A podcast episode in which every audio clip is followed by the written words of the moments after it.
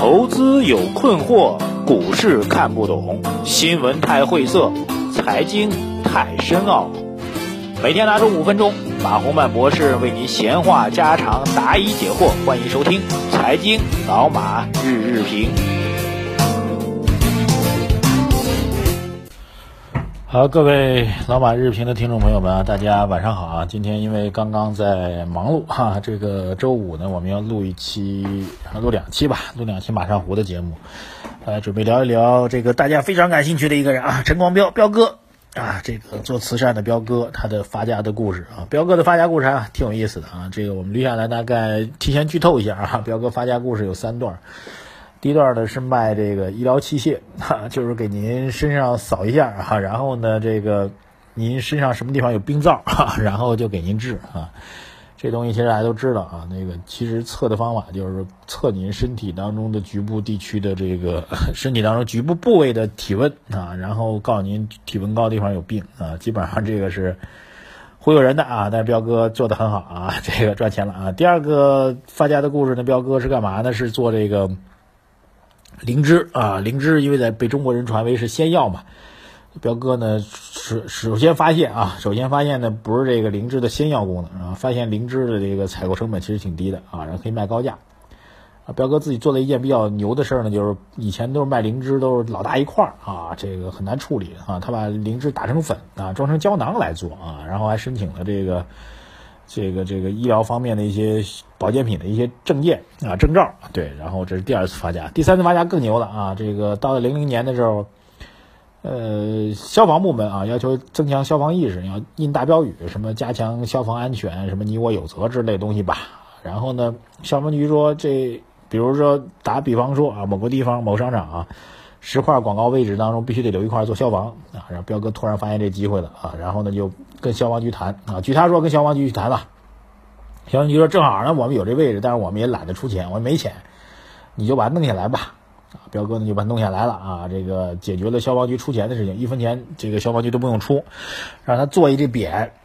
这广告牌啊，这个五十块钱啊，彪哥呢这个对企业去收啊，就上面是大标题啊，这个。防火消防，这个重于防火防盗，重于防败家娘们儿。哈，打比方啊，然后脚上有一冠名的啊，比如说卖这可口可乐的哈，比如说卖避孕套的之类的啊，为为这商家企业要钱。这匾啊，这广告牌呢，制造成本大概五十块钱啊，彪哥能卖到九百块钱啊，所以就这一枪头，彪哥就干这事儿，基本上挣多少呢？一个多亿啊，两笔啊，一笔七千万，一笔八千万，赚了这个这么多钱。这三单。啊，中间还有一个故事，就是做前两单，就是卖那个医疗器械啊，跟人假装做病啊，然后治病啊，然后卖那灵芝孢子粉啊，灵没有孢子吧，灵芝粉啊，那时候还没有灵芝孢子。发了发了之后呢，赚几千万之后呢，他老婆跟他离婚了。离婚的时候，彪哥很凄惨啊，前妻啊，因为彪哥后来又结婚了嘛，这个所以他这个离婚之后呢，自己是叫做。呃，我们那句话叫什么来着？各各位，那个叫做净身出户啊，对，把所有的财产、房子全给他老婆了。然后所谓消防局，这成他第二次创业啊，这是他的故事。啊，彪哥有很多很多好玩的事情啊，因为我搭档胡润也爆了很多料啊，说在这个胡润发榜单的时候啊，突然发到中间了，这彪哥突然冲上来拉住胡润说：“你要给我颁一个这样的奖，就压根就没安排啊，叫中国首善奖。”把胡润逼到墙角边啊，然后老胡很不幸啊，被他的执着、被他的压力、被他的气场所震撼，临时加了一个中国首善奖来颁给颁给颁给彪哥啊，所以彪哥还还非常有意思的一个人，对他会不断的去按照自己的想法，按照自己的这个思路去做自己想做的事儿啊，所以作秀的形式来做慈善啊，这当然这节目呢目前没录啊，各位可以关注着我们将来的马上胡节目，跟他聊很多关于彪哥的这个好玩的故事啊。怎么去发家的啊？特别有意思啊！啊，今儿抓紧时间来讲讲啊。今天其实消息还蛮多的啊。今天讲完，明天早上接着讲。啊第一消息，今天公布两个数据，发电量数据啊，各位注意了啊！十月份的发电量同比下跌了百分之三点二，前值下跌百分之三点一，下跌发电量数据是加速下滑。十月以上规模以上，十月份的规模以上工业企业增加值同比百分之五点六，预期是百分之五点八，再次出现了一个下滑。一到十月份是总共是六点一，所以十月份又往下掉了。两个宏观数据，官方也解读了啊，说工业经济仍然面临下行的压力啊，房地产销售回落，一到十月份全国房地产开发投资七七万八千八百零一亿，同比名义增长是百分之二，增速比一到九月份回落零点六个百分点。啊，反正一堆数据吧，基本上还是保持一个非常不乐观的一种状态啊。还是那句话啊，经济基本面是严重不支撑宏观经济数据啊。但是呢，相应的啊，就股市为什么涨呢？大家还自己在盘嘛，盘来盘去就监管部门啊，我们的调控部门现在。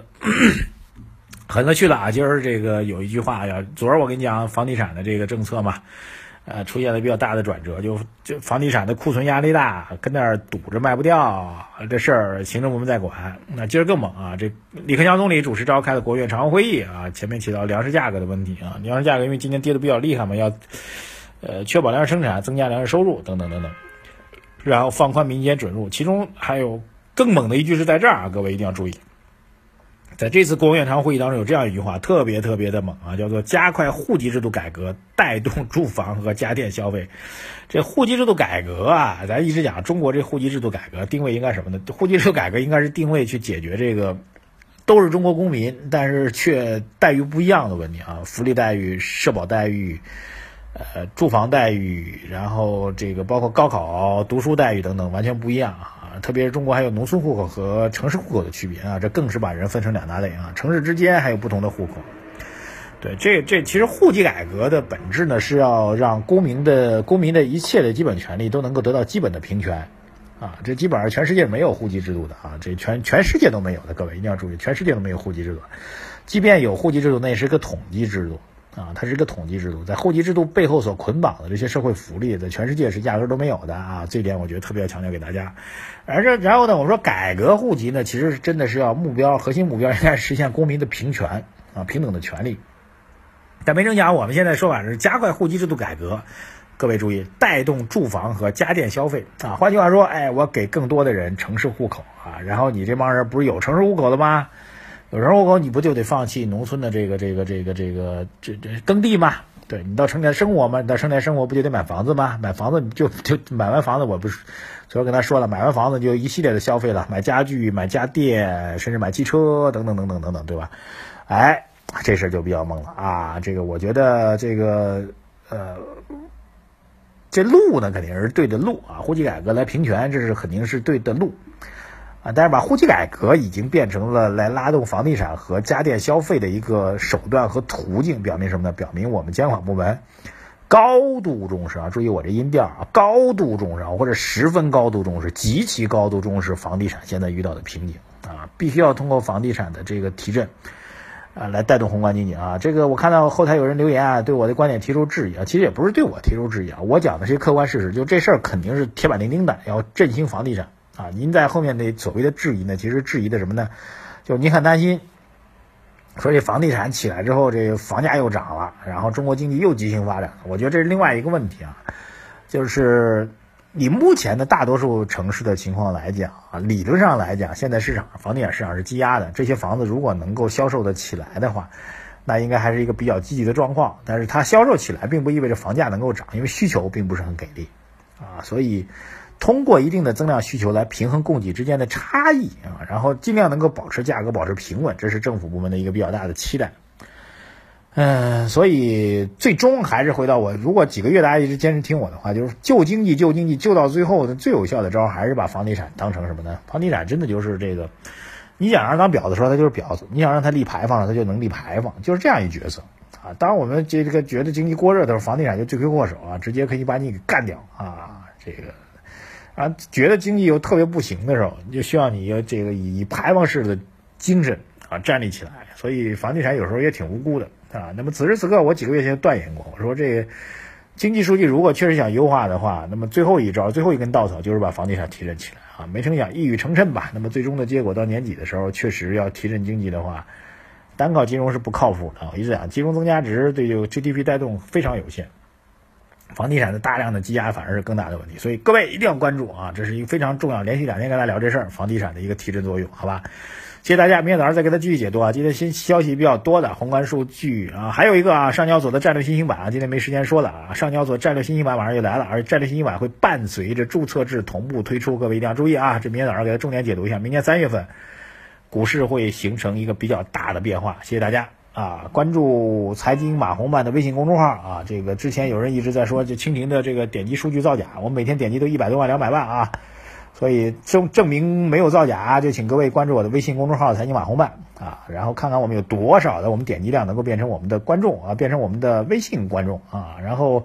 请大家去到爱奇艺当中去点击我们的马上湖节目吧啊，非常有趣儿，谢谢大家，再见。